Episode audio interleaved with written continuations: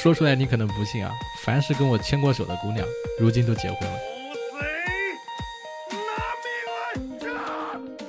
Hello，Hello，各位活捉八师傅的听友朋友，你们好，我是八师傅八匹马。今天这期节目厉害啊！今天咱们的这个主题叫做 Gap Year，那些旅行结婚的年轻夫妻还好吗？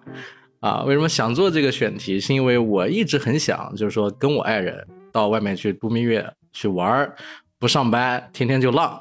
然后最近呢，咱们经常上节目的一位朋友大地啊，就是之前做了平遥几期节目的这位朋友，他呢辞职了，出去浪了，好像有蛮久的，有半年多吧。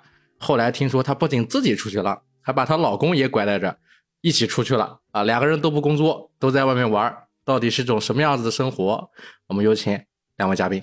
大家好，我是今年已经第三次来跟八师傅聊天的大地。今天我带来了一位新朋友。Hello，Hello，大家好，我是大宇，我是大地的老公。我感觉我这个节目应该是三年来播客三周年，就是马上要到三周年，十一月二十号啊，就是三周年以来第一次夫妻档来进我们这个节目。然后我们这个主题，而且聊的是情感话题呢，真不错。一会儿聊一聊打起来了，打起来我这个节目就火了。回忆。我觉得我们先来聊一聊这个旅行结婚的这个点啊，就是之前大地说说他觉得他这个不叫旅行结婚，就是单纯的出去玩是吧？要这么叫，好像仔细琢磨了一下也没毛病，因为我们是去年刚结了婚嘛，然后今年就这么着出去，也就叫玩了半年时间，但真的也不是说一锤定音，我们俩都要辞职然后出去玩，其实是有一个。因为我是今年三月份我先辞职，然后我辞职了以后，因为我比较喜欢咖啡嘛，然后我就去云南做义工，做了一个月的义工，然后每天就生活在山里面，就是每天早上推门，外面就是云雾缭绕的山，然后每天也是那种鸟语花香的那种感觉，就山里边空气也好，吃的也好，然后睡的也好，手机也不怎么看，整天就过得特别的悠闲的那种生活。也会每天分享给在北京每天上着班挤着地铁大雨去看他，当时就是有一点不行，我接受不了。他当时的状态就是我不想上这个班了，就他当时是在我的诱惑之下，然后辞了职，跟着我一起到云南，然后我们大概待了一周左右的时间，玩了一圈。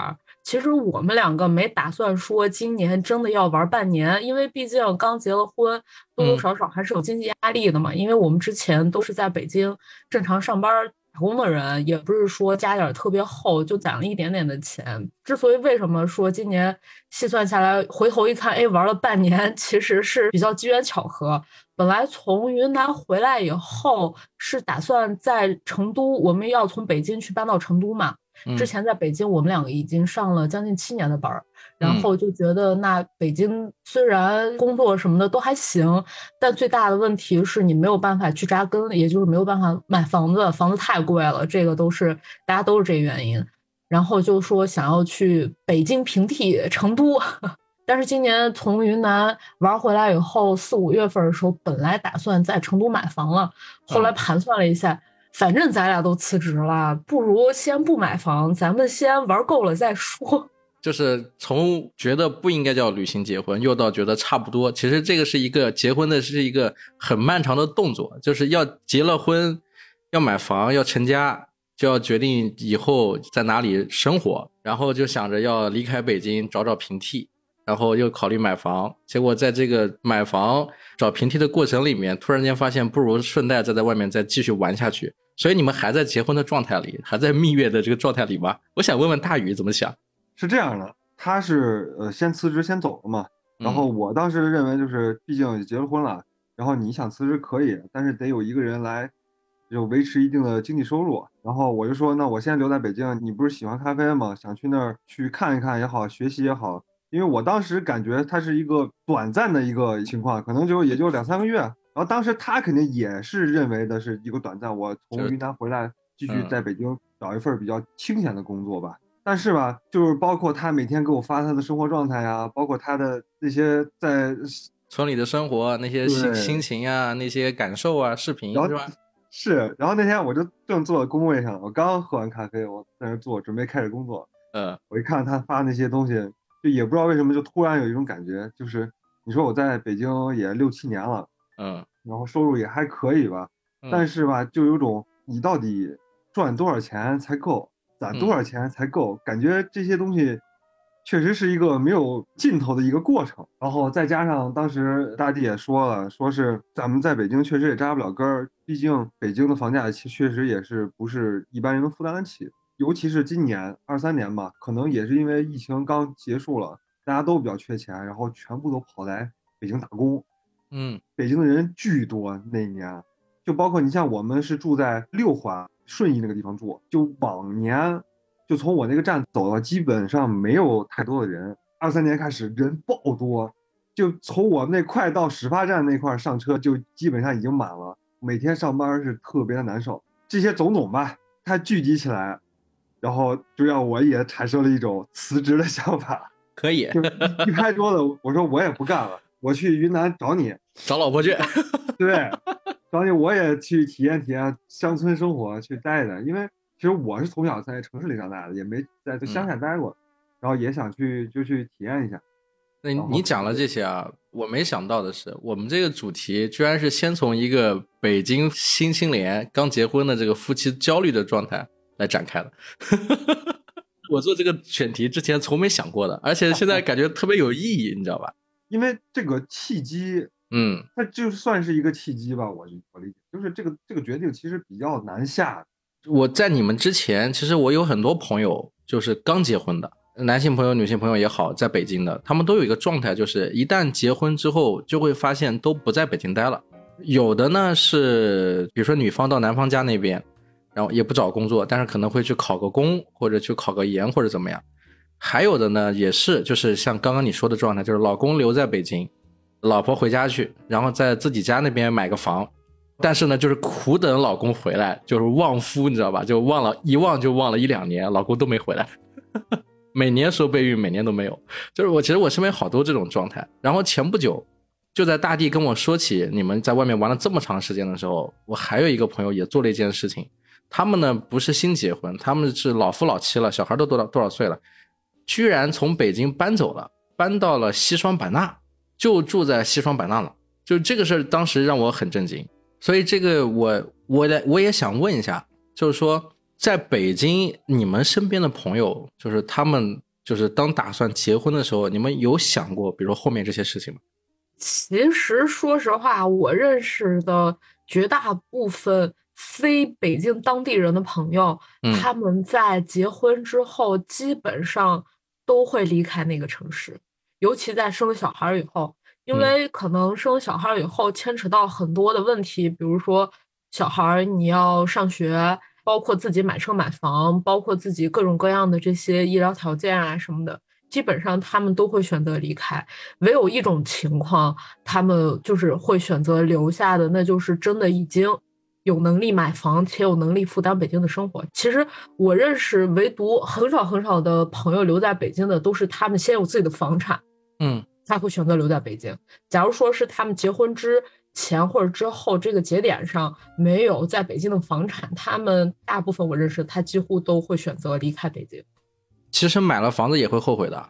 我有个朋友，他在北京买了个二手房，但是他没有在北京落户，他在深圳落的户，就是换了很多的对象，然后也不结婚。但是你说他到底是北京人啊，还是深圳人啊，还是哪里人啊？他不知道。还有一个认识的朋友，他在北京地区有一块地方，我不知道是哪里，我忘了，就是很多网红当时刚刚起来的一些媒体人赚了钱的，都在那边买了房。但是呢，他买房之后也后悔，就是，呃，也没找对象，也没结婚，但是因为房子的这个问题，还有这个贷款问题，导致他必须留在这里，就捆在这了。但其实心里面想的还是回去到别的地方，哪怕出去玩一样，这个还是比较现实的。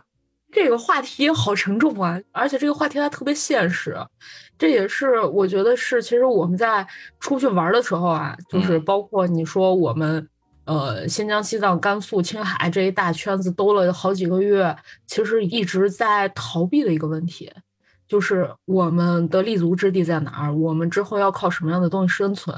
我们的自我认知，我到底是哪里的人？我要嗯去哪里？这个问题好沉重啊。对啊，所以你看我标题就是说那些旅行结婚的年轻夫妻还好吗？之前是他们在想什么？就是咱们聊的，就是你想说哪里哪里好玩。我有点好奇的是点，就是当好玩过去之后，你们毕竟时间好长呀，六个月是吧？这六个月的时间，天天玩，天天玩，肯定有累的时候。那后面肯定大部分时间是沉默的，是在想一些什么事情的。我其实是想说能聊到这些话题。我觉得这样，我们先从轻松的来，就从这个大宇他说起，就是去云南找老婆这件事儿。你去云南的时候，当时心情是什么样的？你还记得？心情就是有一种放下的轻松感。呃，我其实没有想那么多，我属于支持型人格吗？还是属于什么？反正就是不管大地他做什么，反正我一般都是比较支持的。至于这个底气来自于哪，我也不知道。嗯哼，那反正就是他既然想去做，那就就去做吧。不管是我需要去陪他们，或者需要一些其他的一些支持，我都可以提供。再就是你要说辞职之后靠什么生活，说句实话也没有多想。因为这个东西走一步看一步吧。因为当时其实大地有一句话特别让我认同啊，就是咱们不可能说是一辈子就是说靠打工来维持生活，因为打工是目前来说我们没有其他办法的一种经济来源。嗯，总得有一个人去先去做尝试。我就跟他说说我不太适合，就是去去搞一些创新啊，或者是寻找一些东西，那你就去吧，我就支持你。至于说为什么？我也辞职去跟他去做，因为当时确实也想的就，到底是赚多少钱够，还是说你攒多少钱够？其实这就是一个无底洞。反正就是怎么说，让自己知足也好，让自己自洽也好。你就说你辞职之后整理行囊去找大地的时候是什么心情？当时的感受是啥？你一个人坐在火车上，还是坐在飞机上？其实也没想太多。就是想出去玩玩，脑子空空。哎，你你刚才说你离开的时候我感觉放下了，你觉得你把什么放下了？离开的那一刻就想的就是可能不会再去北京了，就是离开北京这个环境了。我可能是这样感觉啊。所以大地不是，大地是我东山再起，重出江湖是吧？我当时的状态有一点类似于说。虽然只只过了不到一年啊，但是又再返回来去想当时的那个心态，其实有一些幼幼稚和天真啊。是你当时跟我说你要去云南那个地方去学习这个关于咖啡种植相关的一些东西，然后去做一些体验。但是你回来之后，咱们在聊的时候，你又说到关于这个就是在当地做这个生意，做咖啡豆种植相关，还要面临很多。比较现实的问题，比如说这个与村民之间怎么样去相处，是吧？对，当地地方村官之间的一些政策，你什么时候发现的？你是去第几天开始就觉得这个不太现实？一周吧，呃，就是我去的那个地方是云南保山的怒江坝，然后那个庄园叫左园，就是那个庄园的那个主理人叫阿珂，我有就是专门跟他聊这方面相关的，就是我想了解的这方面的知识，然后我就跟他聊就。就包括你刚才提到的那些问题，其实我听他说，他是花了将近小十年的时间，从去年开始才在这里租了一套院子，大概租了。三五十年花了多少多少钱，然后需要重新装修，需要跟当地的一些村民啊打点好关系，因为你在当地田地管理，对啊，你其实一个人是完全做不过来的，你肯定要雇人嘛。呃，劳动力从哪里来？你要怎么跟村民打点好关系？你的知识，一方面他自己也买了很多书，但是这个东西你还是要根据实际的经验来，因为每个地方它每一个地方的地理条件它是不一样的。就包括像云南那个地方，它微气候特别多，因为山比较多嘛。这些问题，首先钱，那我哪来这么多钱？另外一个方面，其实咖啡是一个投资回报周期特别长的一个东西，因为一棵咖啡树从种植到第一次。呃，种植育苗到第一次结果就得三到五年时间，你怎么撑过这三到五年时间？又包括打点人脉关系，都要花时间。且不说你有没有能力去打点好这个关系，你首先时间和钱允不允许你这样去做？我住在山里是很爽，住了一个月真的很爽，但问题是周围连一个商店都没有。我要去到最近的，我住的那个小院子，它离镇子稍微远一点。得步行个将近二十分钟吧，你才能到有商店的地方，你才能买一些东西。但不过好在现在你就美团买菜啊或者什么，你能买到那个地方，但你买不到家啊，绝对送不到家，你还得步行二十分钟自己去取。看电影就别想了，正常在北京看起来很正常的娱乐活动，我得。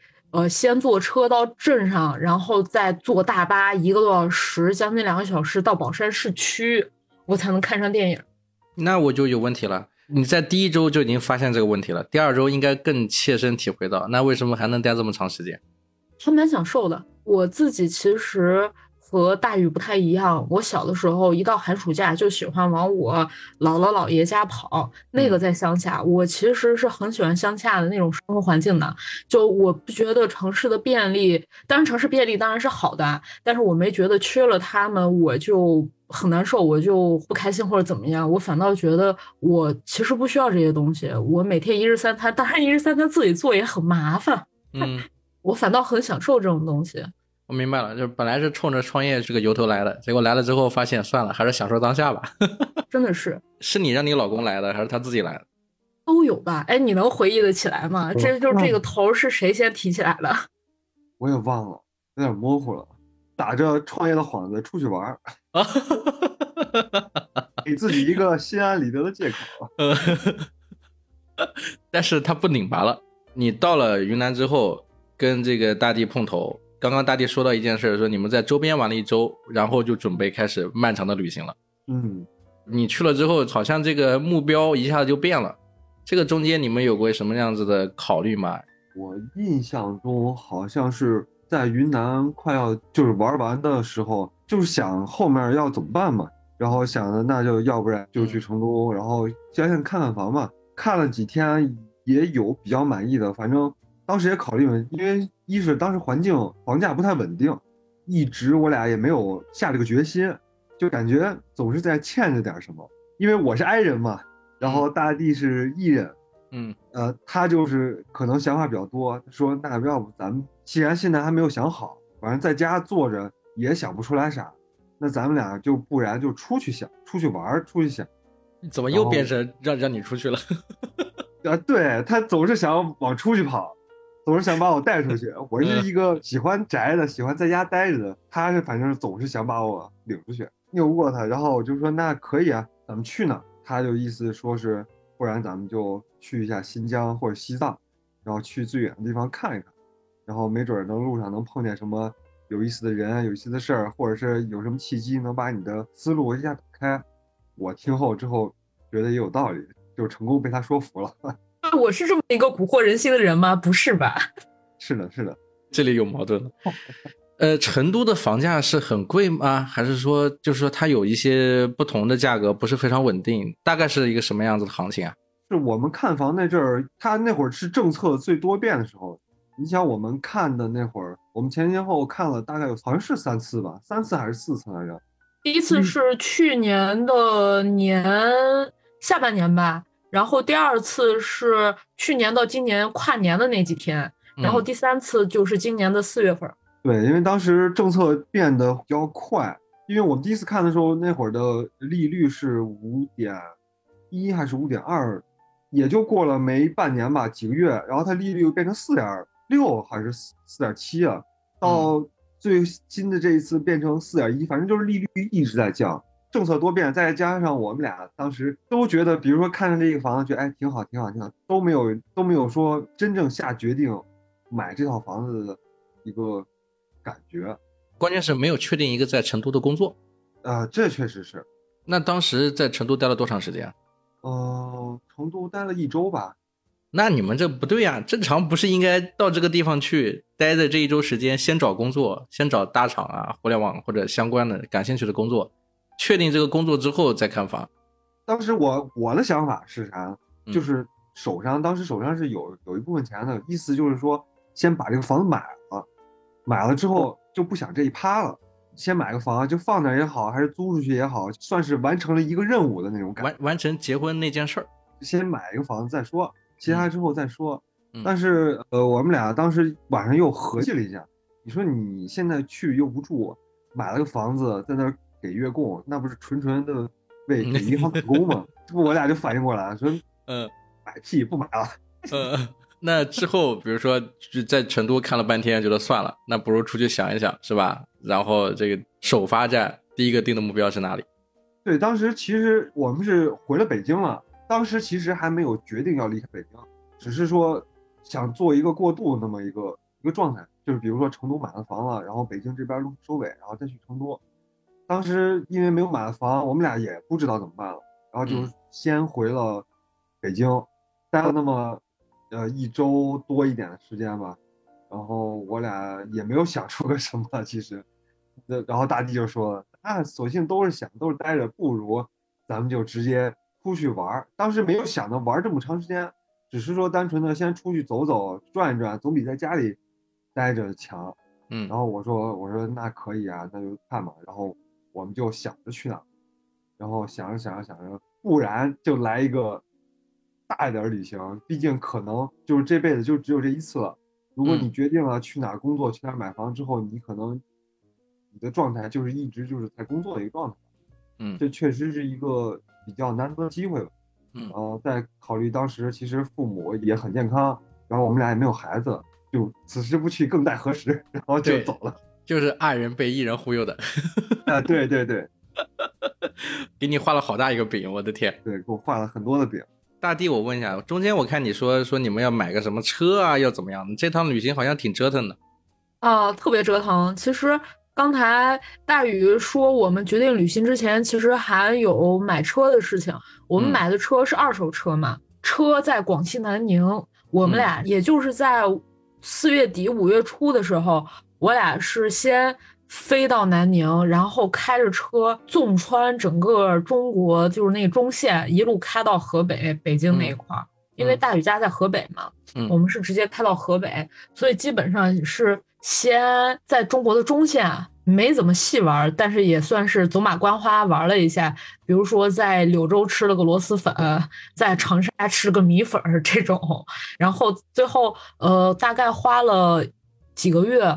因为是个二手车，这二手车中间手续出了很多的问题，我们花了将近一两个月时间才把手续的问题办妥。办妥之后再收拾收拾行囊，因为要长时间在外面嘛。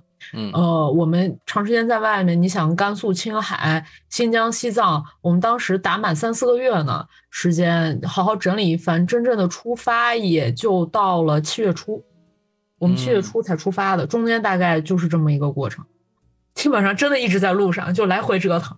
也就是这一段是走马观花，就是顺带的就把中间的好玩的地方都串起来了。对对对。那当时你们是一个什么状态呢？是呃房车旅行的这种感觉，睡在车里，还是说就是一个中途的一个边走边玩？嗯，属于边走边玩，还是以住宾馆为主。那这一路上就是当时有什么想想法呢？是觉得说边走边玩，还不如最后确定路线要去进藏呃入江，还是怎么样？因为当时的目的其实就是把车开回去，然后路上这些玩的其实就顺带的。因为我想的当时还有更远的计划的时候，我感觉那片那一趴才是重头菜，这些都是一些小菜吧，算是。就是提前准备的一个过渡的心态。对对对，对吧？从我们聊到这里开始，已经忘却了之前你们想要的什么买房子的这些狗屁事儿了，没有了，已经完全忘记了。我们从现实开始进入了浪漫主义，是吧？完全不想。那到了天津，到了河北，回了家，这个正式的这一趴是怎么开始的？正式的这一趴其实就是一直都有这个想法，因为我其实平时比较喜欢出去玩嘛。基本上你要说国内的话，真的，因为我当时上学的时候是在南方江西那一块上的学，江西南昌上的学，所以以南昌为中心，很多的地方我都去过了，就是。东南部啊，这些都去过了，但是西北，包括像西藏、新疆，我这真没去过，所以一直想去。这次也是一个非常好的时机，就忽悠他过去那边嘛。而且时间长，又是买了车。当时大宇没提，其实说买车这个事儿，其实就是说我们专门为新疆、西藏买的这个二手越野车，基本上可以算是这样的。那这个旅行路线是你定是吗？我来决策，他来干活儿。哦，一个执行，一个就决策。其实我们这一路上，我们三个月时间跑了三万公里。这个车当时说这车买回来两三年都没跑三万公里，就是我们车开回去以后，胎已经磨平了。哇，那这个还有点危险了，中间要要补胎的了，要换胎。啊，你说起补胎这个，我们其实在西藏的时候扎胎了。有一嗯天早上起来，胎压有一边的左前轮的胎压突然就异常的低，平时嗯。的胎压大概是二百三到二百八之间吧，差不多吧这个数。那嗯。天早上突然之间就一百九了，我嗯。们就在周边找就是修车的补胎的嘛，结果好巧不巧，我们找到的镇子上那一片所有的修车的地方，人家都停电了，说弄嗯。不了。嗯。后来就是一好心的一大哥给我们胎充充气，说没事儿，你能顶得住，你们先跑吧，就给嗯我们多充了点儿，比其他胎压稍微高点儿。你别嗯提，就是西藏我们是属于就是行程结束快结束了嘛，要回家了，我们从。呃，西藏走三幺八开到乐山、四川玩了几天，乐山、四川再开回我家，也就是甘肃庆阳，嗯然后再从甘肃庆阳开到他家，也就是河北张家口。我们肉眼可见，它是一个缓慢漏气的过程，大概它冲到二百九胎压，然后慢慢缓慢落到二百三左右，但是一直是个正常的胎压。结果我们回来大修车的时候才发现，是车胎里面扎了很长很长一根钉子。我们就这样带着把它从西藏带到了张家口。然后这个钉子拔出来，是不是还这个装在盒子里面当做纪念了？没有，我拍了张照，然后给它扔了。不浪漫照漫，片就行。太不浪漫。那个大地，你介绍一下这一趴，就是我们也听一听，就是重点是怎么的这个路线，是先从新疆走，还是先去西藏？然后是预计是一个多长时间的旅程？前面这一趴在游玩的过程中，当时心态是什么样子？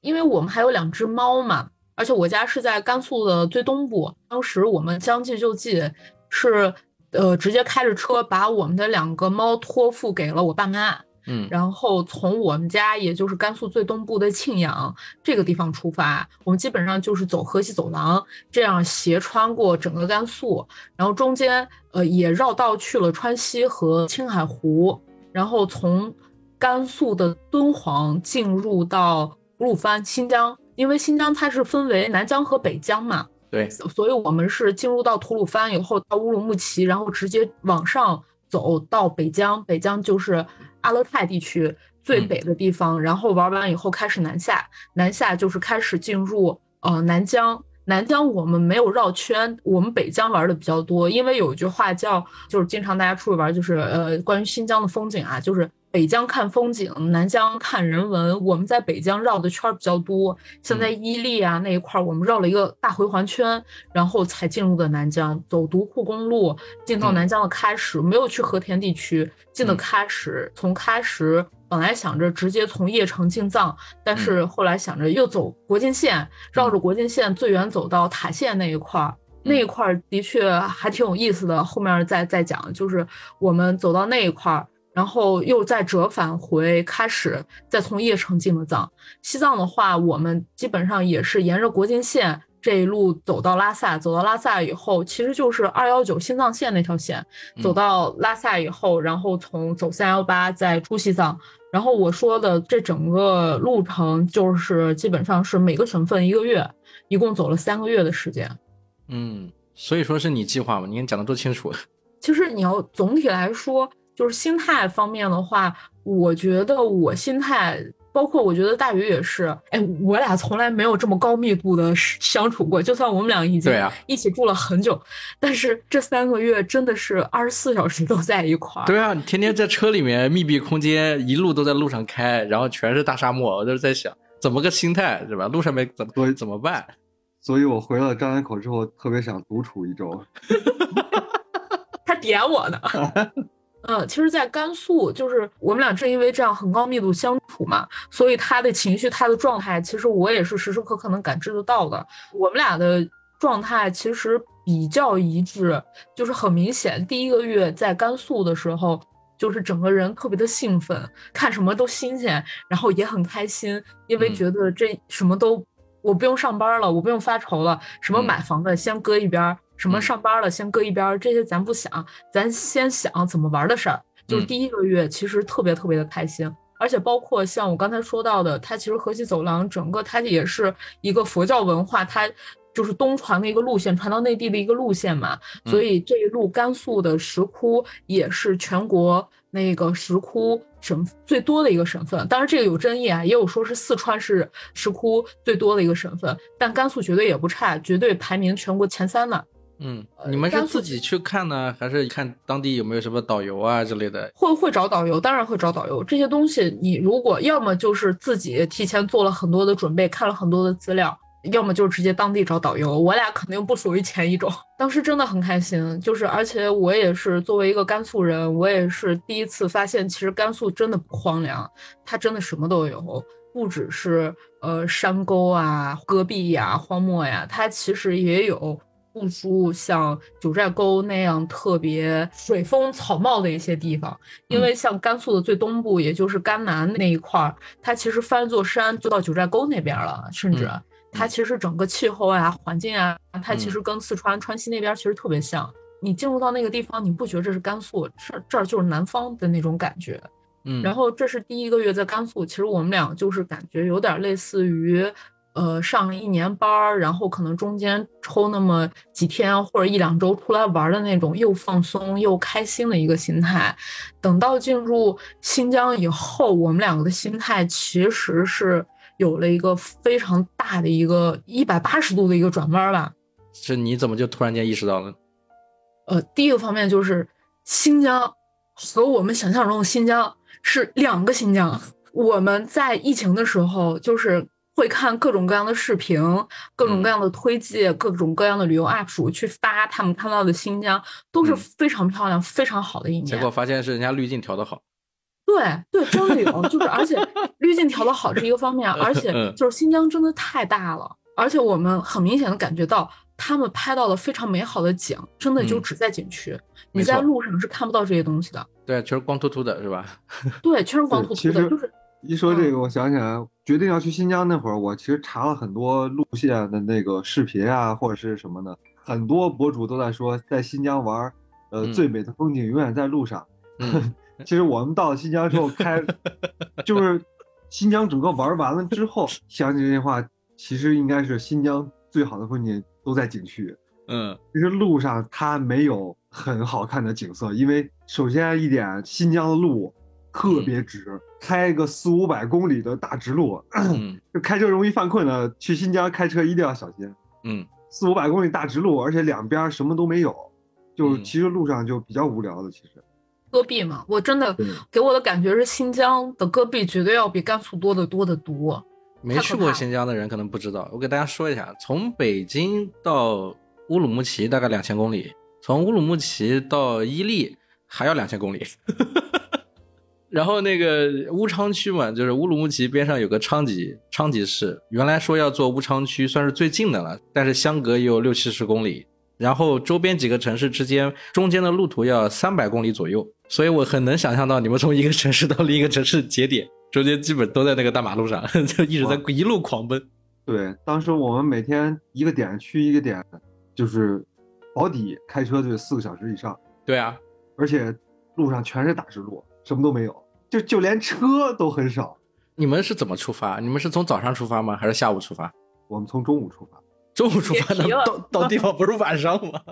别提了，是是这样，我们两个起不来。呃，对啊。而且进到新疆以后，它天黑的时间也比较晚了嘛，十点多才天黑。因为我们那会儿是八月份进的新疆，所以天黑的更晚，晚上十点多才天黑。那我们的每一天起床可能也就早上十点多了，收拾收拾出酒店就十二点了，大概是这么一个时间。但我们基本上因为这个新疆真的太大了嘛，就像刚才八师傅说的那样，所以我们基本上。玩完整个北疆加南疆，我们每天都要开将近四个左小时左右的车。在这个旅途上面，在车里面，你们是怎么度过的？因为这一路上都在车里面，平均都在四个小时都在车里面。那车里面就只能听听音乐啊，听听啥的。那你们有没有交流啊、争吵呀，或者怎么样？有，应该算是一半一半时间吧。一半时间我们俩，我因为我们俩都比较爱听电台。也听各种呃播客的做的内容，边听边讨论，然后其他的时间基本就是我俩在也是聊天嘛。说是是聊天，其实更多的是说好听点是良性的一个争执。嗯，价值观的 battle。嗯，就针对一个观点呢，我俩会讨论嘛，嗯，也是瞎说，因为我这人属于比较容易多想的那种，然后哦他他又会以他的观点来说一些事情。大宇他会比较习惯的预想很多事情，然嗯后根据预想的情况自己在想怎么去解决。这个状态我平时不会有的，我可能是遇到问题才会想怎么解决那种人。嗯但他通常是比较未雨绸缪的。就比如说，其实当时如果搁我的话，我可能就直接开着他爸的车就进藏了。但是嗯他当时就觉得这不行，我觉得这一路进藏进新疆就是情况太多了，可可能会出各种各样的危险。我觉得还是得要个越野车。那我越野车上应该有什么样的装备？防滑链儿也好，还有一些。打气的，还有一嗯些各种各样的东西，我都要备好。他是一个非常未雨绸缪的人。嗯这一段我感觉是爱人在忽悠你，就是这花钱买他喜欢的装备。真的是，真的是，就是我们两个就是还挺不一样的。就嗯很多时候，我真的就是我用正儿八经，我缺它了，我才会用，哦，我才会去买。嗯然后我遇到真实我需要解决的问题的时候，我才会需要去做这个准备。但他不一样，他会预先的去设想很多的问题。然后去想这些问题要有一二三四五的解决方案。那我为了这一二三四五的解决方案，我需要去准备什么样什么样的物料？好，我把嗯这些准备上，我就可以心安了。但我是那种 把我随便扔过去，我先玩着，出问题了我再说的那种人。因为我不是那种就是嗯呃事情发生了我再去想解决办法的那种性格吧。因为嗯有一种事情我会想，比如说像呃 A、B、C 三种情况，嗯每种 A、B、C 三种情况我有什么样的应对方法，然后我脑中有时候会去预设这些东西，然后假设有如果碰见了 A、B、C 这种情况，我比较有很好的方法去解决，我是这么一个一个想法。那我问问大宇啊，就是是不是有准备好的东西确实用上了？语塞，你们哎，防滑链用上了吗？这 个还好用上了像没有用上啊，还有什么？哎，还有什么来着？哎，还有什么来？你还买什么来着？气泵也没用上呀。哎，还有用什么来着？没有，可能是我们的车太可靠了。你的工具箱好满的嘞。哦，他他还买了一个那个那个那个那个警戒警戒棒，那个叫、嗯不是那是什么来着？啊、就是甩棍。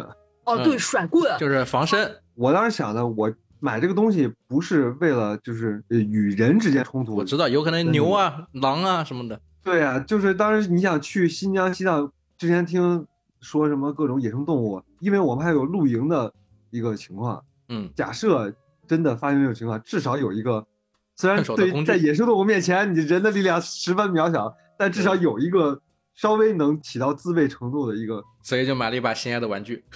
哎，对，哎有好几。次，因为我们不是每天都露营的嘛，其实大部分时间还是住酒店。有嗯好几次住酒店，他也带着那个。那也对呀、这个万一是吧，人生路不熟，没毛病没毛病这个是没有毛但是。因为我们预算有限，住的酒店都是那种比较差的，嗯相对来说，你价格摆在那儿了，然后包括我观察到那些来这儿住的这些人，其实都是一些本地的，可能是那样的，就会有一些嗯担心嘛。嗯，但是我们叫外地游客，然后背一大包小包进来了，如果万一有嗯这样的情况，啊嗯，虽然到最后也没有用上啊，没用上才是对的嘛。是是是，哎，但其实换句话说，我觉得，呃，我们两个一路上虽然有针对，但但是我们没有争吵，就争执，就是很多一些问题，我们嗯会去说，我认为对的是什么样，他认为对的是什么样。但其实纵观这一路下来，大宇其实是一个非常可靠的后备保障。哎，那讲到这里，就是这一路上面有没有一些比较惊险的事情，算是意外的故事？没有什么太惊险的东西吧。我印象比较深的就是我们在路上碰见各种撞死的野生动物了。因为在内陆的时候看到过，顶多是压死周边的那种小猫小狗，撞死一嗯只鸟，嗯这之类的。但是去到那边，可能它更过于原始，包括我们看到的被撞死一路的羊、撞死的牛，哎呦我的天，就就是成片的田鼠尸体那种，就哎呦这样的。我们在新疆吧，然后我们走的一条特别新的一个柏油马路上，我是开车那个人，我可能更关注路况。嗯然后我一开始开的时候，我看地下就星星点点的红色块儿，嗯，然后我也没太在意，然后我开越开越多，越开越多，我就更仔细的看一看，看那一条路上全都是田鼠的尸体，这个画面就有点意外了。对我当时我的全身就是那个鸡皮疙瘩起来了，因为从来没有见过这种如此密集的动物尸体出现过。我们俩最后就聊嘛，因为那条路非常新，就有可能当时这块是没有路的，那些野生动物它更习惯于在这个地方待。然后自从铺上路之后，其实那些动物也不知道这个路是用来做什么的，它们还是习惯于在这个上面待着。所以说，路过那些车就碾过去了。对，当时还挺特别震惊吧，算是。也是激活了我很多的记忆，包括你刚才说的撞死羊那个。其实撞死羊那个，哇，我当时真的也特别的。就心里其实心里挺不是滋味的，他不是撞死一只，他是撞死一群，而且不是撞死，具体来说是压死。因为我们当天是刚好是第一天从那个新疆走到西藏开始进藏的第一天，当时是那个路是一个双向车道，只有两车道，然后对向车嘛，是一个大拐弯，因为是盘山。这个大拐弯，我们往前开的时候，马上要拐的时候，看到比较远的地方啊，一个大卡车，那种重型大卡，它停在那儿了。因为是我们的对向车，所以我当时没有多想，它可能停在那儿出故障了，这种很常见，我们就直接开过去。结果开过去以后，才发现，在那个他刚驶过的拐弯的地方，至少有将近五到十米吧，嗯，绑满了羊的尸体。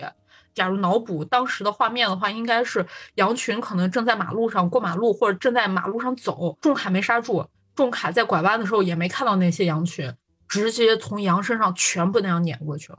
嗯，就是整个一血肉模糊，我们直接开过去了，就仅仅看了那么两眼，就是印象特别深刻。我觉得我脑子自然的把这个东西忘掉，也是因为当时那个画面太血腥、太残忍了。哎，那说说看，你比如说这路上面，新疆这个天空的能见度应该是很高的，然后这个风景、空气应该也还好。嗯，那你们应该也有露营的时候呀，就是在野外露营的这个经历，能聊一聊吗？我们其实当时决定露营，第一个露营点其实是在喀纳斯景区的门口，因为喀纳斯那个地方，它其实是一个以景区为中心建起来的一个，周边旁边就有一个很小的地方，就是小镇吧，就是有一些吃喝住行的一些地方，但它是完全依附于景区的那么一个地方。嗯，你要想真正的去到它周边的城市，最近的也要开三个多小时吧，我记得。嗯，就是那个喀纳斯那个地方非常美。九十年代说会有水怪出现的那个地方嘛，我们当时是在那儿决定露营，最主要的原因是他们那儿的，呃，那个酒店太贵了，随便一个一晚上就上千的那种。我们想，那上千莫不如我们自己用这一晚上的房费，还能再买点露营装备。其实我们没有说一开始就露营的，我们其实是在路上慢慢把自己这些露营装备给补齐的。在喀纳斯的时候，因为我们也是门外汉嘛，不太懂。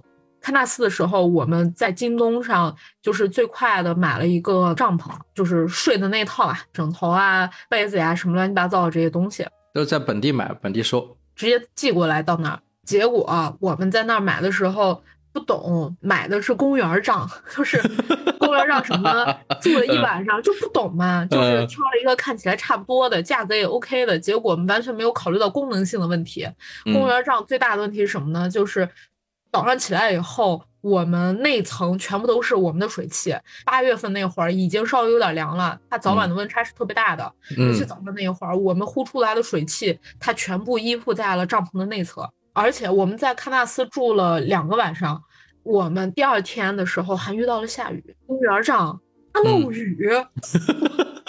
你看，这都是故事。嗯，对，帐篷刚搭起来就下雨，而且下雨雨量还特别大。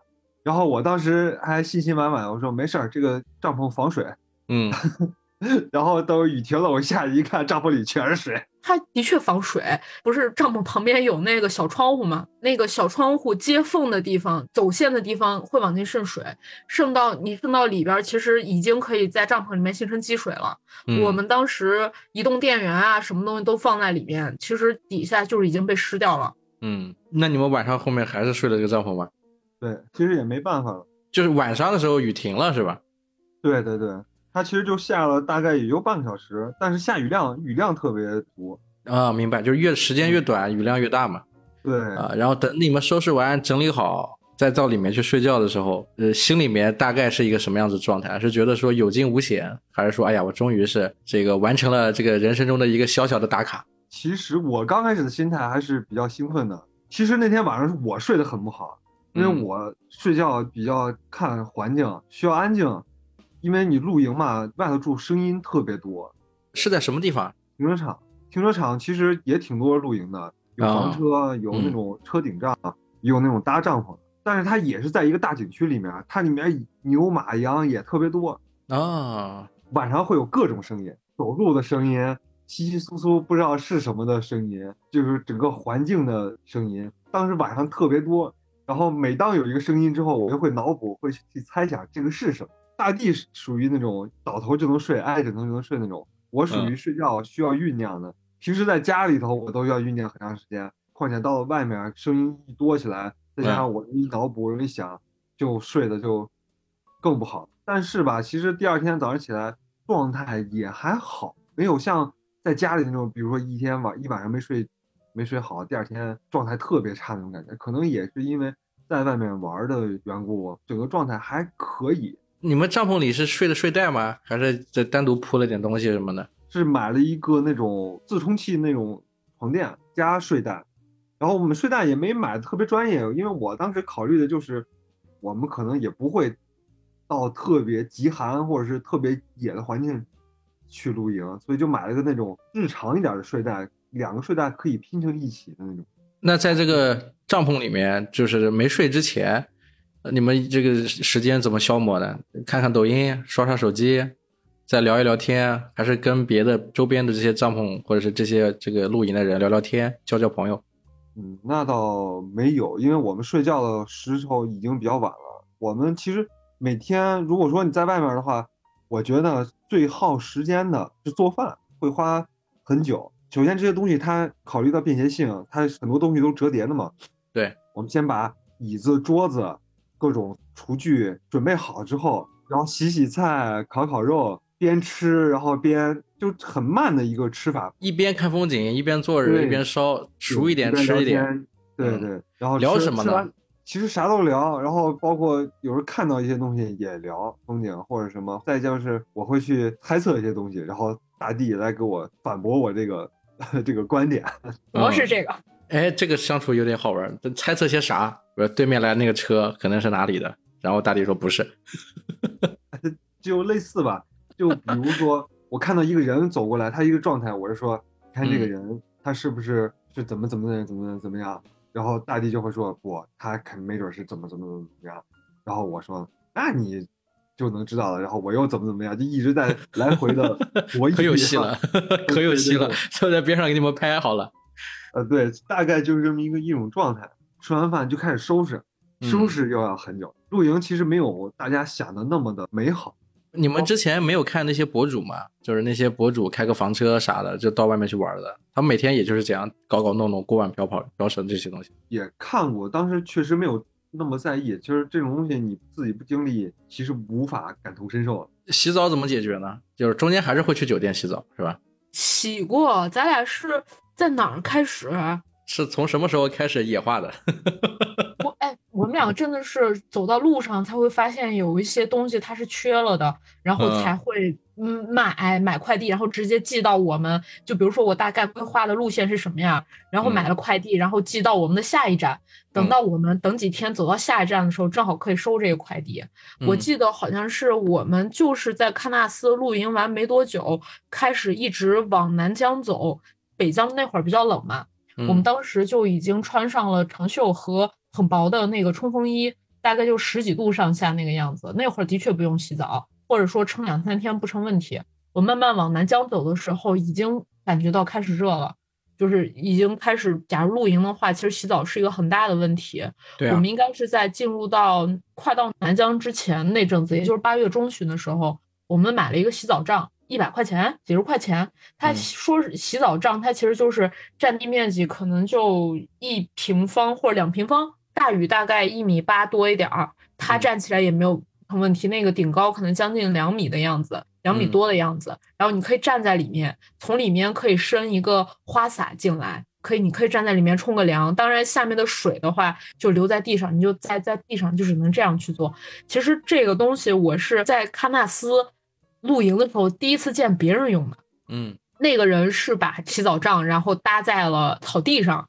然后伸进去一个就是水管啊，什么东西，我看到下面的水就流出来。这样，它其实是一个很隐秘，但是很简陋的一个东西，但是绝对能满足冲凉需求的一个东西。嗯，女同志不会觉得就比较尴尬或什么吗？会啊，但你别说，就是我在，就是我在像停车场，我会觉得很尴尬。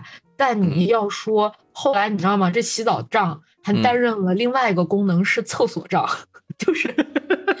就我狗命的好吗？我在带着这个帐篷进到西藏以后，它其实因为西藏地广人稀，我们开几个小时碰不到一个人的那种。但是我又想上厕所，但周围一棵树都没有，我连遮蔽的地方都没有。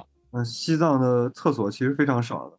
如果你碰到一个那种公厕之类的，它有可能收费。西藏的公厕基本上都会收费，免费的公厕非常少。嗯嗯，是，而且都是土厕，叫旱厕，我们能说。啊，对对对，是。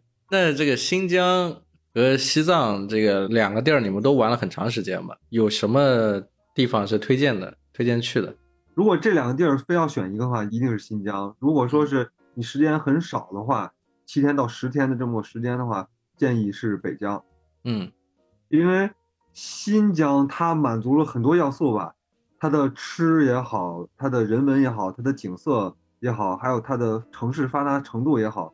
它都属于我理解属于非常好的，很完善，能解决很多问题。对，非常非常完善。嗯啊，有什么好吃的？新疆好吃的可太多了。你是吃肉也很好吃，吃主食也很好吃。新疆的水果是真的又便宜又好吃。新疆这个地方，它能满足你所有衣食住行的一个地方，物价还不能说是很便宜吧，但是它绝对是不贵的一个程度。因为我们这个路线其实跟大部分人他都是反着的，很多人都是先玩了西藏之后进新疆，然后再出。我们是新先新疆后西藏，就包括大地，他有些朋友说他看到说从西藏玩完了进新疆，感觉像来了天堂一样。最后我们西藏玩完了，确实也感觉就落差了。这个话确实得到了印证。你就像就拿吃的来说，西藏那边的只有川菜，而且那边的水果也也比较差。嗯。海拔还高，对，海拔还高。你要说风景的话，新疆和西藏比其实也不差，嗯，就某种程度来说，它可能比西藏要更好看一些。新疆我还是非常呃推荐去的，嗯，就是风土人情、异域风情，是吧？对，而且我们俩明显感觉到新疆的人和西藏人他的状态差别其实还挺大的。新疆那边我们感受到的就是新疆他们本土人啊比较热情、比较乐观、比较活跃的那么一种一种感觉。西藏那边可能大家比较沉闷、保守也好，还是比较这个气氛会比较荡的那种，严肃一点。对，可能是因为西藏那边就是有一些文化不太一样，嗯，文化也好，它的物资可能比较贫瘠，人们就那句话嘛，我饭都吃不饱，还你给我谈什么理想那种感觉。嗯嗯，对，是是那么种感觉。你们是只去景区周边呢，还是也去一些中间的一些城市去晃一晃？也会去中间的城市，就是我们这一路嘛，就当时打着就一个月把这个新疆就转完，景区换起城市的那种。对对对，嗯，每个景区是一个大的节点，然后中间有路过一些小的节点，是这么一个一个情况。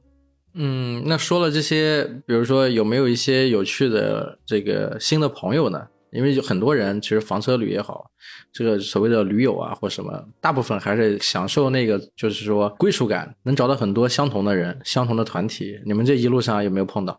没有哎，我刚才还认真想了一下，嗯，我们这一路碰到的更多的人群其实是中老年，嗯，对，没有年轻人，年轻人太少了，年轻人真的太少了，基本上都是就是感觉到啊，他们就是那种已经退休了的。或者暂且不用上班，但是又经济就是嗯啊，就这种开着房车溜溜达达，真的像年轻人纯粹的。我出来玩这么久的，我没有怎么碰到过，就是没有说，甚至说大面积的见到或者经常碰到，能跟他们呃一起聊天呀，或者一起干什么这种状态没有。在甘肃不是碰到了一个算中年还是老年？老年，呃，老年一个夫妇。那个老爷爷还挺健谈的，他和他呃老老伴儿已经玩了十年了，他们哇，是一这么一个状态。他们山水，嗯，对，之前是一直在国外玩，然后今年才开始回到国内来开始玩。他说他跟我们聊，就是最大的感受就是国内玩太贵了，嗯，就是就是国外玩真的很便宜。他说跟我们说有机会一定要去国外玩，中国的玩这块实在是太贵了，不管是景区还是吃饭还是住宿，都比要国外要要贵很多。嗯。那对夫妇是年龄很大了，头发都花白，而且肯定是一种退休的状态。就是当时我们遇到他们，是我们刚开始旅行没多久，我们当时是在天水的麦积山石窟，嗯，碰到的他们。你这样说，我对他印象挺深的。我们当时是排队想要去买特窟嘛，买那个麦山石窟的特窟的门票。然后我们在那等的时候，那个大爷。然后过来问今天特窟开哪几个窟，然后要买哪几个的时候，他说有哪几个窟开着，我全买。就是我当时对他这句话印象特别深，因为石窟是这样的，就是除了普通门票以外，你可以再单独多掏其他的钱去看特窟，但是每天开的特窟它是不一样的，然后每个特窟它可能。都得几十块、几百块钱。比如说今天可能开四个特窟，明天开五个特窟。其实你要说全看的话，绝对不是一笔很便宜的钱。但是那个大爷上来就是，呃，今天开哪些我全买。当时主要相比较我而言，我还在查攻略，说，哎，这个特库比较好？嗯，对，有什么样的特点？这个特库多少钱？哎，这那个特库是不是更值？我还在盘算这些的时候，那个大爷直接就上来。我们之所以聊起来，是因为我们正好组成了一个团，就是特库它是有专门的讲解的嘛，讲解员是要带着你带队一起去讲解的，一个人发一个耳麦，而且进到特库以后，其他。有普通游客是不能进来的，只能单独带我们进去，然后单独给我们讲解的那种。每个特库门口也都有警卫守着那种。嗯然后我们就刚好组成一团，就边走会边聊一些，他们也给我们推荐他们之前去过的地方啊，包括他们怎么玩的呀之类之类的这种。这一路上你们有比如就是一直在狂补充这些风土人情吗？这些民俗文化呀，或者是这些地地方地名啊这些事情故事。甘肃会比较多，因为整个甘肃我们看的石窟特别多，然后石窟它其实你要看懂的话，文化的知识也好，历史的知识也好，佛教的知识也好，不说挖的有多深，至少你脑子里头有一个大概的结构，你能把这些东西填补上去，知道至少能听得懂他大概在说什么，所以就会看一些纪录片呀、书呀，或者说。多问问导游或者讲解员，问问他们，跟他们多多交流。这种其实我自己感觉这一程下来，我在甘肃其实这一块要补的东西，或者风土人情、文化历史这一块补的是最多的。就是你去了一趟回来，你还想继续再看看那些有关的知识？对的，对的，这一块你要延展开的话，真的是无穷无尽，特别有意思。呃，同样的，我其实，在在新疆的时候也延展到新疆啊。新疆有一个石窟叫克孜尔，它是敦煌的发源地，也不是说发源地，就是佛教先在新疆那个地方进入到新疆克孜尔那个地方，也就是库车现在的库车附近，然后才一直在东传，然后进入到敦煌，所以他们有一个传承的一个关系。就是我们也是从甘肃这样一路，然后进到新疆，然后去看到那个石窟。你要说整个新疆的人文，我的感觉是更多的，我没有特别的去补它的文化历史，我更多的是去感受，就是他们的一些饮食，他们接人待物、穿着，包括他们店面、道路、店铺一些特别奇奇怪怪的名字，就是这些东西我会比较多一些。嗯，有没有什么，比如说有趣的发现，就是跟平时生活想象中不同的？因为你比如讲，有些人啊，他们的职业是做生意的，是吧？江浙一带的人，他们去玩呢，不管去哪，会去找商机，就是啥东西不太一样，对吧？用的不一样，这这个东西能不能在内地来做？这个东西能不能在我们那个城市啊做个店或者怎么样？对吧？有的嘛，就像我说的，有些人他可能学这个专业的，就像你说的，甘肃的这些石窟啊，他去看一看啊，里面是一个什么样的状态，画的怎么样或什么，对吧？你们去的时候看风景的时候，或者看别的东西的时候，刚开始咱们聊，你说是跟想象中的新疆是不一样的，想象中的那种感觉是不一样。那现在你们在聊的是说很具体的东西的时候，有没有一些比如说发现的一些不太一样的地方？算是打破我认知的一个一个东西吧，就是嗯不要小看小城市的消费能力。啊，我们俩路上有时候会摆咖啡摊儿嘛，路过的一个小县城，因为那天下午我没事做，我们其实已经进宾馆了，没事做，那索性去摆摆咖啡摊儿吧。那个小县城叫个什么来着了？大地你还有印象吗？呃，那个是青海的，特别特别小的一个县城，就是我理解它就是个十八线小县城。我们去卖咖啡，卖咖啡就是二十二块钱一杯嘛。嗯我们当时觉得可能二十二块钱对于这个县城来说，喝一杯咖啡太奢侈了，我们就降到了十八块八。嗯然后当时也没想着去卖出去，就是没事干在这儿坐着嘛。嗯，然后没想到那天我们卖出了十三四杯吧，就直接就把我们的那个当天酒店的钱就给平下来了。因为我们嗯只摆了两个小时，对，嗯时间也非常非常短。两个多小时，对。我是你们，我当即就决定再多待两天，再多卖一点。就一开始一开始来了第一个顾客是一对儿姐弟，他们嗯是在西安上大学的，嗯。然后他们平时会有喝咖啡的习惯，然后回到县城了，放假嘛那会儿正好暑假，嗯，然后一人点了一杯，然后最后我们还送他一杯。再往后呢，也是好奇的人会比较多，嗯，但是我理解这种东西，如果它贵到一定程度，就算好奇我也不会去消费，是的，但是他们不，他们好奇并且还消费，是觉得新鲜吗？他本地没有咖啡馆吗？呃，没有。再往后就是一对夫妇，我嗯感觉他们的状态应该属于属于本地的事业单位这种本地中产吧，嗯然后就很自然的坐那儿就坐下，然后点两杯咖啡就喝，就因为嗯他老婆想喝，所以嗯他就点喝。然后包括后来有来过来路过找他的朋友说，哎，喝杯咖啡吧，给你来一杯，就就这么种感觉。就嗯当时我感觉一个县城里头，我当时没有期望吧，就没想到那天还卖出去了那么多杯。你们搭了两个小时，卖了十几杯，按正常应该是一直在那摆下去，一直摆到晚上，到九十点钟没有人了，然后再回去。这样的话，就能把后面几天的钱都赚回来了。对，就是晚上摆的，而且因为当时我觉得晚上谁喝咖啡啊？但没想到大家 其实都还买的还还挺那什么的。那有没有可能是你们这个整个的那个状态啊，那个摊位摆的比较有那个感觉？可能吧，就是一说起这个，我又想起了我们在新疆摆了一次摊儿，也是嗯因为就我们摆的摊儿，然后吸引过来一个阿姨。嗯哎，这个阿姨特别有意思，就是我感觉啊，她是属于那种退休了，而且比较有钱那种。她属于全国各地打比赛，然后克拉玛依，嗯具体打什么比赛我们不不太清楚。然后他就看到我们摆摊儿，然后他们就哎跟我们聊天儿，就是觉得你们年轻人还挺有意思的，摆摆摊儿啊，过干什么的。嗯，然后包括他也有喝咖啡的习惯，嗯。通过跟他聊天儿，发现他不是那种就是图新鲜喝一个，他确实能喝出咖啡一些味道啊，或一些回嗯。甘的东西，就证明嗯。他平时肯定有就是喝这种类似不管是红酒呀、咖啡这种饮品的习惯，他会知道怎么喝，嗯。都会跟他聊，也挺有意思的。然后我们当时不是说是今天是我们第一单，给你便宜，就十块钱卖你一杯，结果那个阿姨还不行不行，就多给我们钱，给了我们二十块钱，还还也还挺有意思的。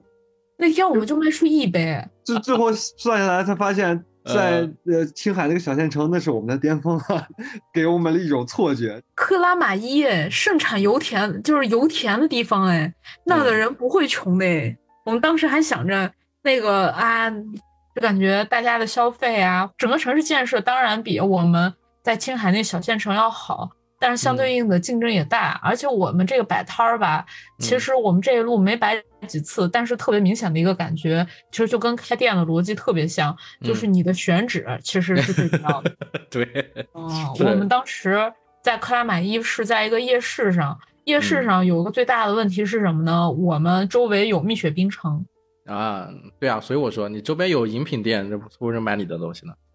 对啊，虽然克拉玛依人均消费不低，或者说那个城市发展要好更多，但是其实我们在那儿挺滑铁卢的，就是基本上 没有卖出什么东西。你包括我最近也开始接受蜜雪冰城，也觉得蜜雪冰城挺好的了，是挺好的，很便宜，嗯就是挺奇怪的。你说我们在那样的一个小县城里有卖这种比较可能贵的饮品，大家消费的还比较多，但是在这种发达城市里头，大家更多消费的就是便宜的、划算的、实惠的，对对对对。还有一个就是去了新疆乌鲁木齐之后，发现这个新疆这个地嗯方一点儿也不穷。乌鲁木齐那个城市不夸张啊，就是它不比北京差。你是说消消费能力各方面？不是，它整个城市的状态和它的一个城市规划的一些基础设施来说，它真的非常好。嗯，而且那边的薪资待遇也不算特别低。看着那个状态，我还 boss 打开，我查了一下呢。就是还想着成都不行，咱在乌鲁木齐住是吧？对对对对，因为当时确实挺刷新我的认知了。我一直以为新疆、西藏都是贫瘠的这种，其实这一路上。打破很多的刻板印象，很多这些东西刻板印象，你是从网上一直都是看到是那些，就包括大家都认为甘肃他们骑骆驼上学一样，嗯，打破了挺多的刻板认知的。说到蜜雪冰城，我突然想起来，我在云南山里边待的那一个月的一个喝法，就是安利给你们。当时因为我离我最近的蜜雪冰城，我要开车半个小时才能到嘛。才能买到蜜雪冰城。然后我当时就馋这些东西的时候，我我会怎么喝？我会点一杯全糖的柠檬水，去掉冰块，常温的。然后我买回来以后冷藏在冰箱里面，每次喝的时候倒一点出来，然后兑水，我就能兑出至少三四杯。这个喝法，我俩在路上也沿用了很多次，特别好用。就点全糖去冰的柠檬水，冰柠檬水，蜜雪冰城的。三五块钱吧，你能喝好久，喝完兑点水，喝完兑点水。那这个摆摊，这个做咖啡，因为我知道大地他是这个咖啡师嘛，你是也特意带了一些这个设备是吧？在这个路上考虑过这个事情。对，其实我们这一路考虑过这个事情，就是说，其实不断的在往外花钱，其实有一个会先想到，那我一直在花钱，我要靠什么来回点血？那其实我最得心应手的就是咖啡摆摊儿，而咖啡摆摊儿的话，我们没有摆意式机，我们其实是手冲的那一套装备，就是因为这个先决条件是我们没有特别大功率的充电宝，而且我们的车是油车，带不起来意式机那种东西，就是解决烧水就行了。因为手冲这个东西，你有热水，你有器具就行，不需要太多的电。嗯，也挺那个的。我们那个车后备箱空间不是很大。你想咖啡，你要弄设备不说，还要有杯子这套东西，其实占了我们不少的一些装备空间。你们在车里睡过吗？就是因为一些特殊原因。噩梦，我操，都是我们两个不愿想起来的东西。我当时一度对露营这个东西绝望了。嗯，怎么回事？在车里睡是在我们第一次露营之前。嗯，然后我们第一次露营应该是在。川西的若尔盖那个草原上，当时是我们想要去看黄河九曲十八弯。我们当天晚上决定在车里面睡。其实我们在出发之前想的都是我们这一路能在车里睡，尽量在车里睡，因为车里比较安全。我们当时预想的一个情况就是你在野外扎帐篷，扎帐篷的话可能会有野生动物或者什么。当时就是把会把新疆西藏想的比较荒凉嘛。嗯，就是说我们可能会遇到这种风险，那莫不如车里边更安全，所以想的是在车里边住。所以我们在出发之前，车里边买了那种就是可以把椅子平放，最后搭成一个床嘛。对，那个东西刚睡上去十分钟以内没有问题，很舒服。但是睡一晚上真的要命，而且我记得很清楚，我在出发之前，我爸特别语重心长的告诉我说。车里面不可能睡得好，真的不行。我说没事儿，我当时嘴硬，你知道吗？你爸爸是有故事的男人。哦，我当时就觉得没事儿啊，我车床我搭了一下，挺舒服的呀。因为当时情况只是搭上去躺了几下，哎，觉得哎不错，可以睡。结果在那天晚上的时候，我俩车床搭上，倒着那些东西，因为我们要把所有的放在呃车后座上的行李要塞到那个前座的脚底下也好，塞在后备箱也好，要车里面整个大整一下，这些折腾都不说了，睡在车里辗转难眠一整夜，超级冷，超级冷，超级冷。我第二天打电话给我爸，我说爸，我终于体会到你那句话了，真的睡不了。我爸那会儿才再补了一句，他说。对啊，车是个铁壳子呀，它会吸冷的呀。我们走之前，我爸没给我说这句话，因为像在那个草原那个地方，就是早晚温差特别大。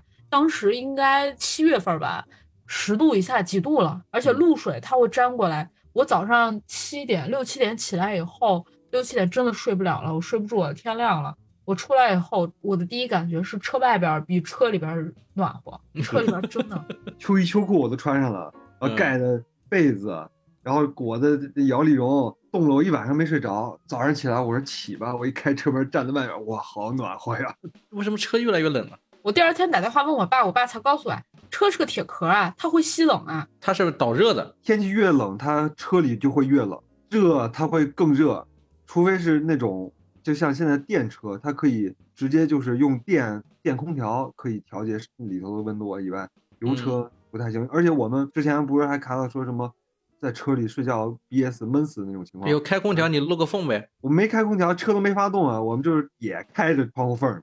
我感觉它那个属于那种环境越冷，车里也越冷。而且我们当时为了省预算，其实出发的时候是从我家拿了两床小被子，没有买睡袋。嗯，所以就是那个被子的状态，就是你盖上，对，你盖上上半身，然后脚是露在外面的。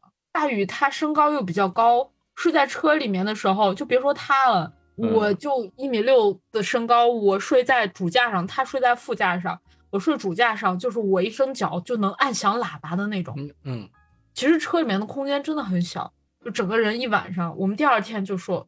好了，以后再也不在车里睡，谁劝我都不管用，谁说装备多好都不管用，再也再不在车里睡了，真的，一晚上都没睡好。那你们有没有，比如说这种彻夜长谈的这种状态呢？比如讲，刚好睡不着，今天看了一些什么风景啊，然后突然之间灵机一动，想到之前这个城市生活啊，探讨一些人生意义、人生价值观的问题啊，然后晚上看星星、看月亮、聊聊天啊，有没有这种？没有。我之所以笑笑没有，是因为这种情况我不存在。就可能大宇会想要聊，或者说他睡不着，有这个时间或者有这个的时候，我没有啊。我一直羡慕他这个睡觉的能力。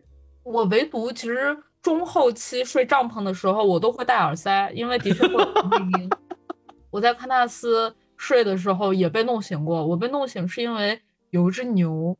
它在我的帐篷头，我的头的那个附近，它在吃草。这种声音谁听过？我天！哇，就半夜大半夜，而且还有就四处都特别黑，还有那种就嚼东西的声音。对啊，被吓醒，我第一反应特别害怕，因为他还带着那个铃铛，就脖子上带着那个铃铛。哦，我后来知道了，原来是牛，而且那牛走了没多久，还有那个马铁蹄，然后跟那个木质的那个那个。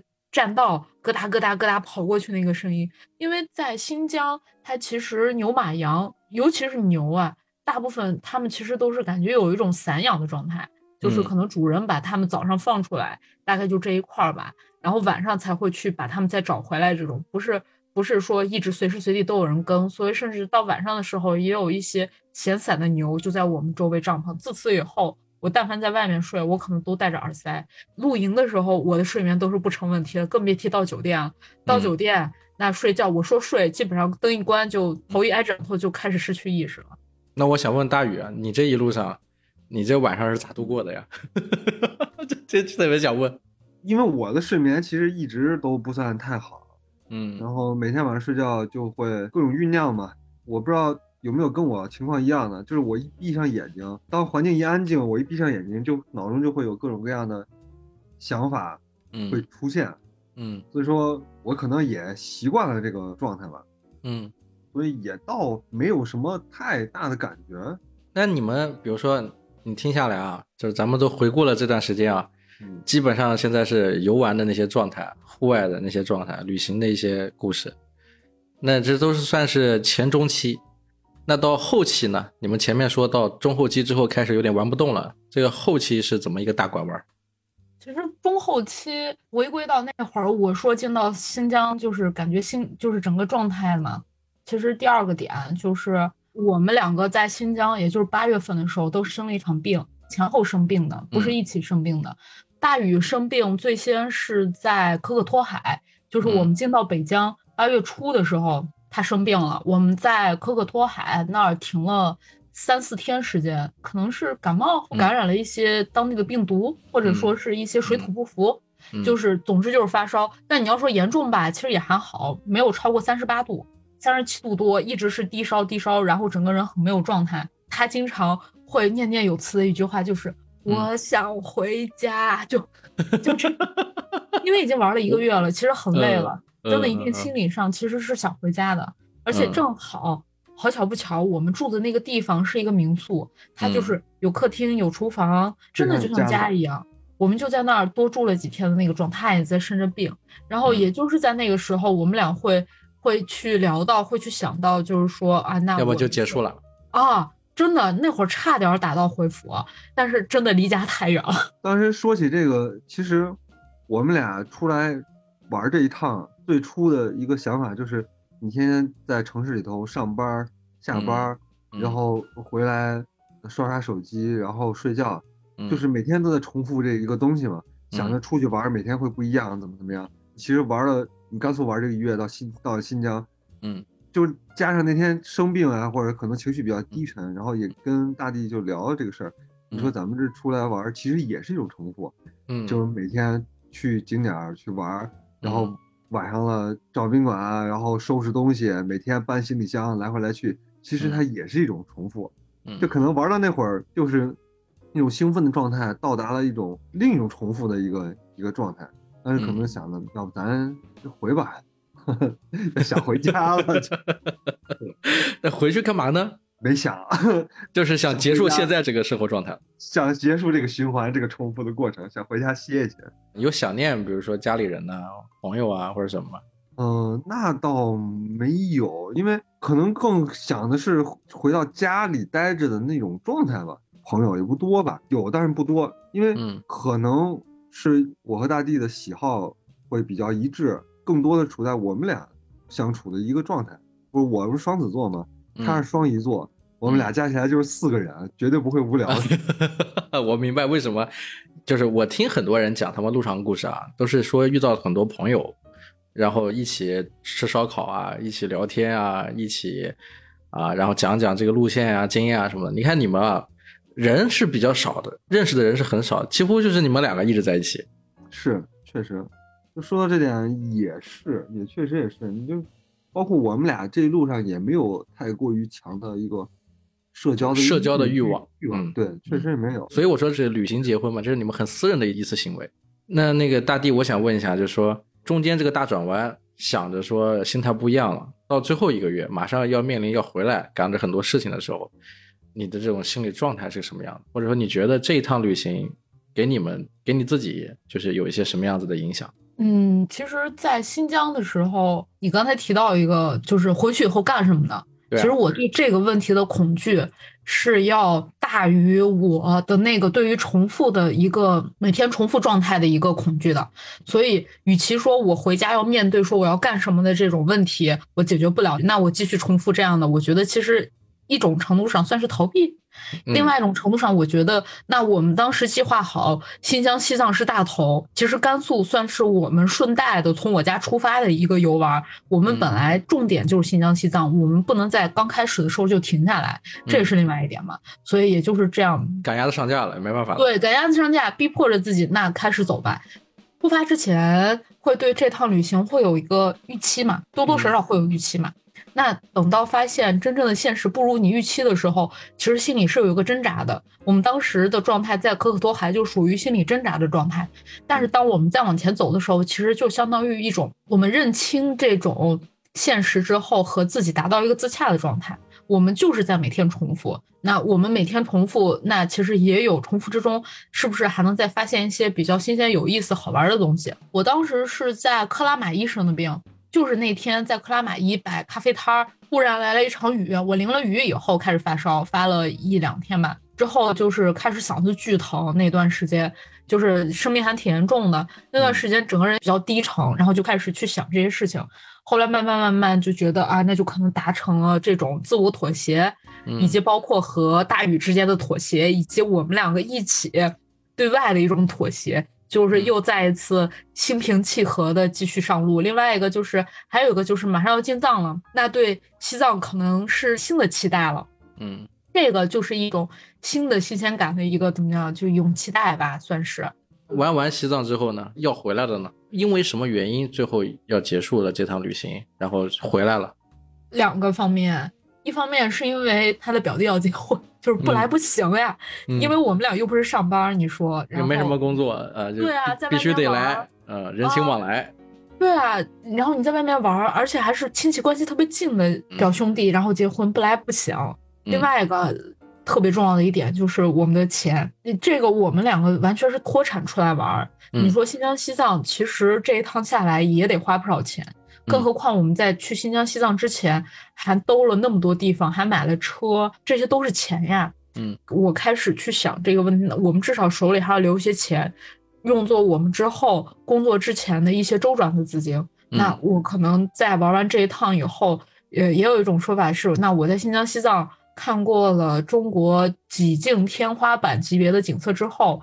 那我可能暂时而言，一方面身心俱疲，一方面可能国内的景色没有再吸引我的地方了。那我是否就先回去先休息一个状态？所以当时打道回府的状态是身心比较轻松的。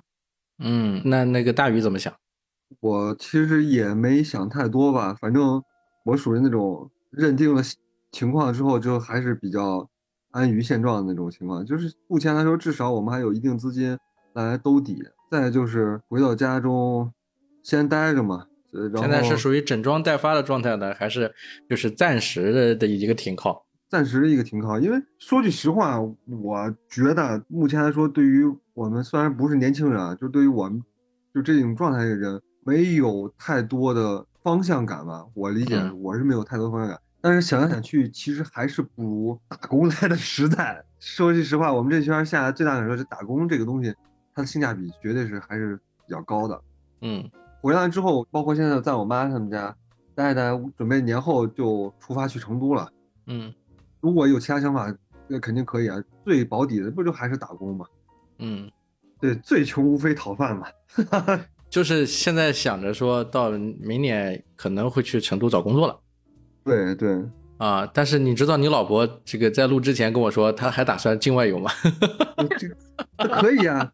他可以带着他的方案来找我呀，来找你，我的天，你们好远啊！他可以带着他的方案来跟我说，如果他能说服我，那就去呗。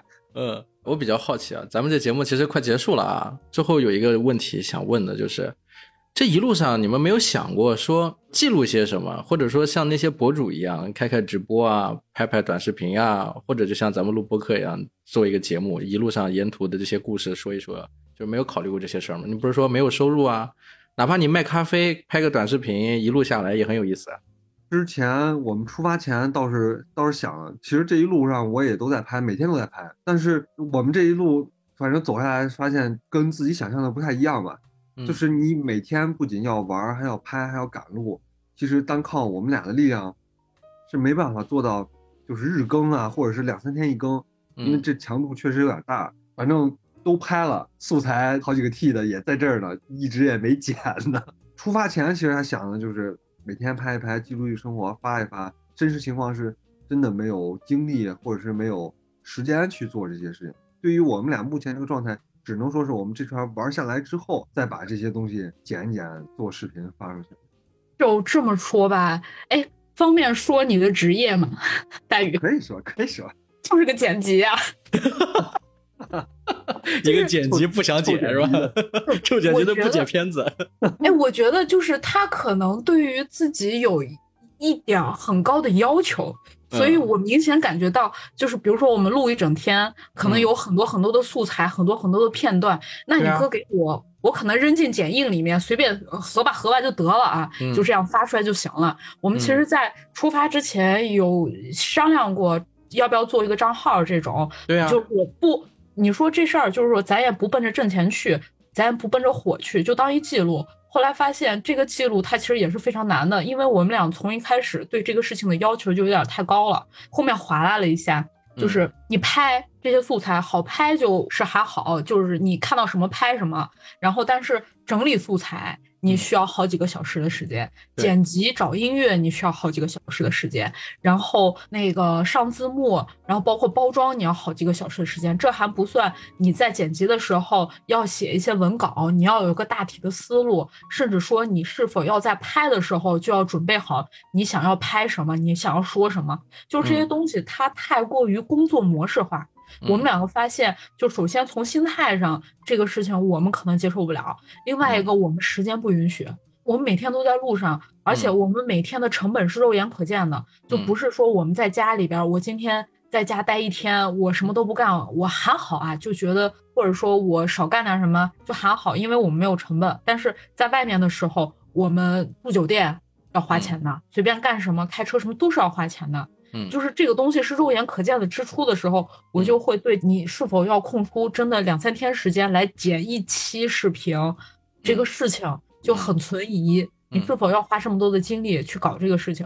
我们后来就达成一个选择的妥协，就是要么好好玩儿，要么 就是玩完这趟，直到哪一天结束了，回来再来整理。对，就没有办法做到，就是边玩边剪，边玩边剪，因为我们停不下来。我们没有像房车那种状态，其实好多一些旅行 UP 主或者他们能做到，一方面人家是积攒了很久的经验，人家知道该怎么样去把控好自己的节奏。我们不知道，这是我们第一次，真的是我真的第一次长时间在外旅行，且一直是马不停蹄往前走的一个状态。我把握不好我生活、旅行和工作的节奏状态，这个是我第一次去做这样事情，我觉得我把握不好。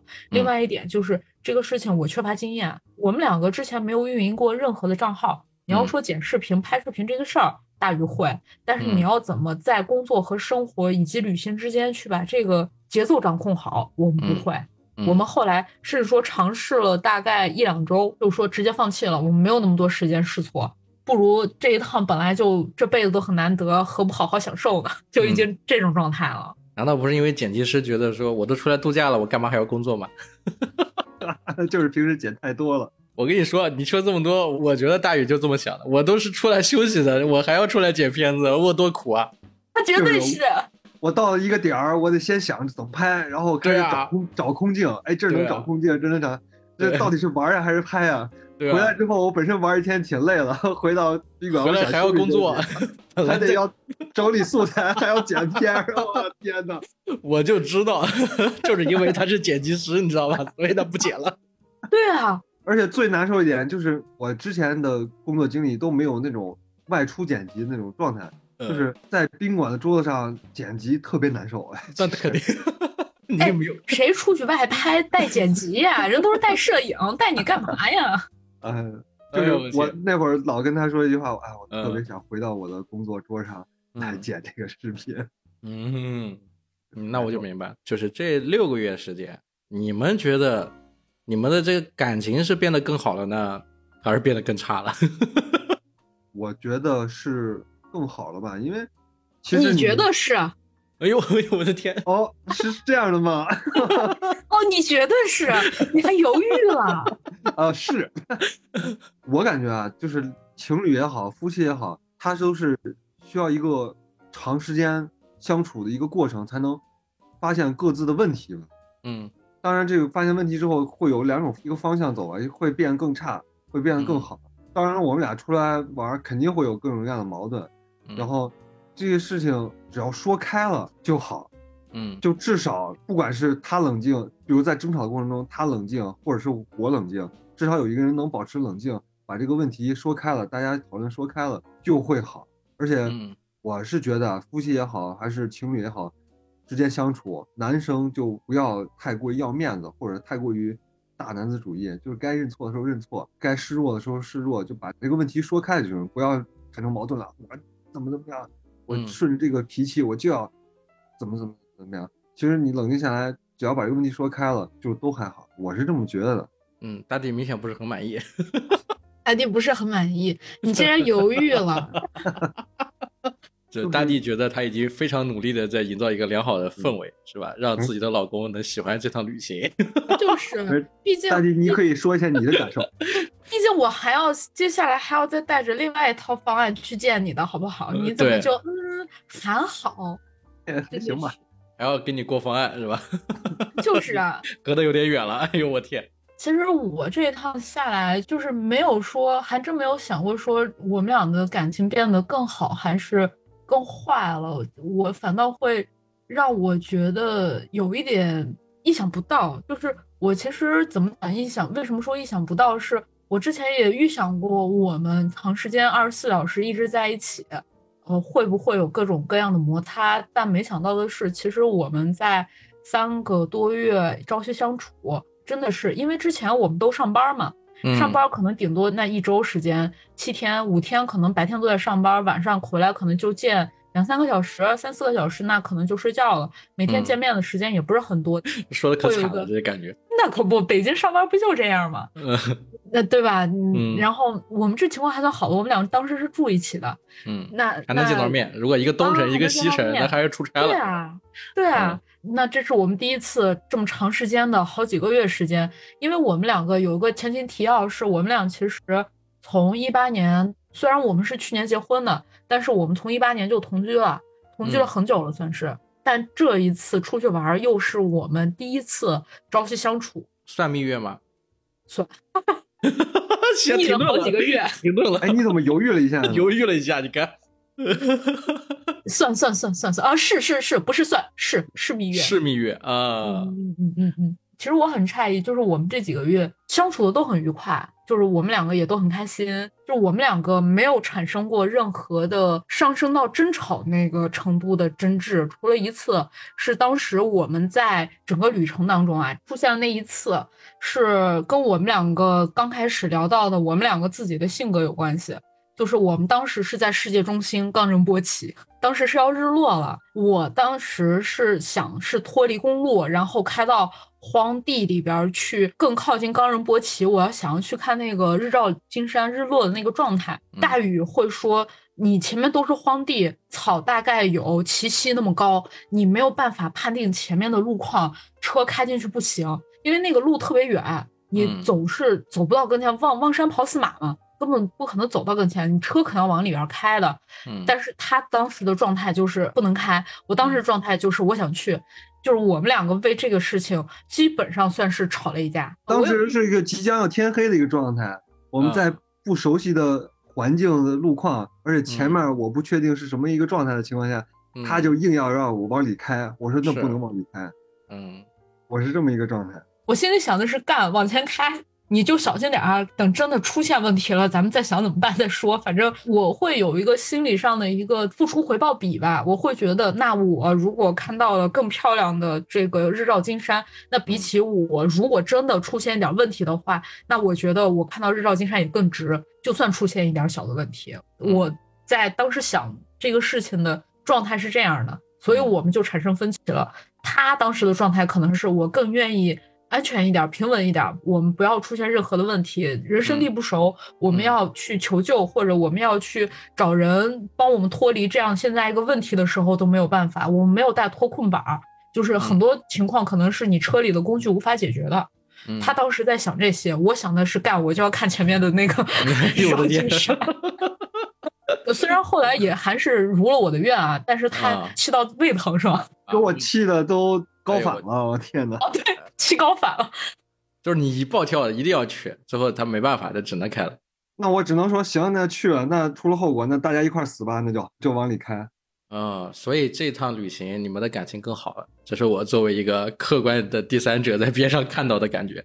是是会比以前更好了，对吧？因为你们有了一个点，有了生气的地方，有了触碰到价值观最重要的时候，但是实际上你们的这个性格是互补的呀，是吧？一个要冒险，一个要帮你去执行。对吧？执行的肯定要受点委屈，是不是啊？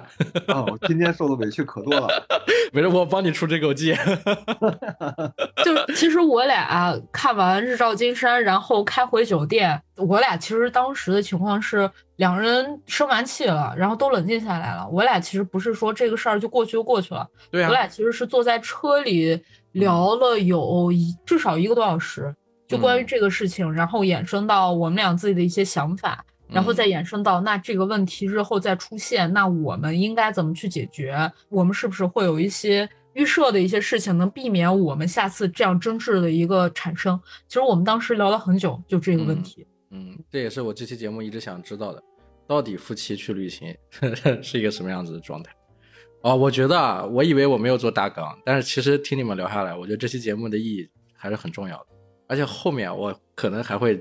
继续哎，尝试再邀请不同的夫妻哎来开一个新的系列。然后这一次呢，我节目有个老传统，之前几期都让大地来给大家推荐歌，今天就让你老公好吧，大宇推荐一首你们在路上面听的最多的一首歌，我会在节目最后放给各位听友来听。是一首中文歌，嗯，叫《去到你宇宙》。这首歌是你们循环播放最多的一首歌，是我我听的比较多的。他一直不认同我的音乐，就是我们两个达成一个很好的一个和谐的状态，就是我开车的时候放我的歌单，他开车的时候放他的歌单。坐副驾的人你没有话语权，你不要说话。嗯，好，今天这期就在咱们大宇推荐的这首叫什么《去到你宇宙》，哎，结束本期的节目。呃，谢谢大地，谢谢大宇，我们下期再见，拜拜。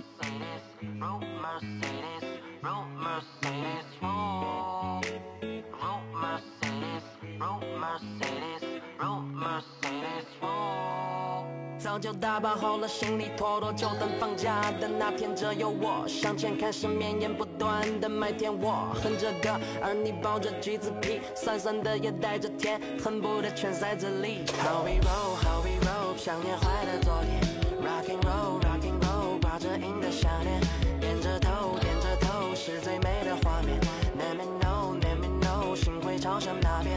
并不是征求银河系的那种 rapper，可能比你想象中的还要难的。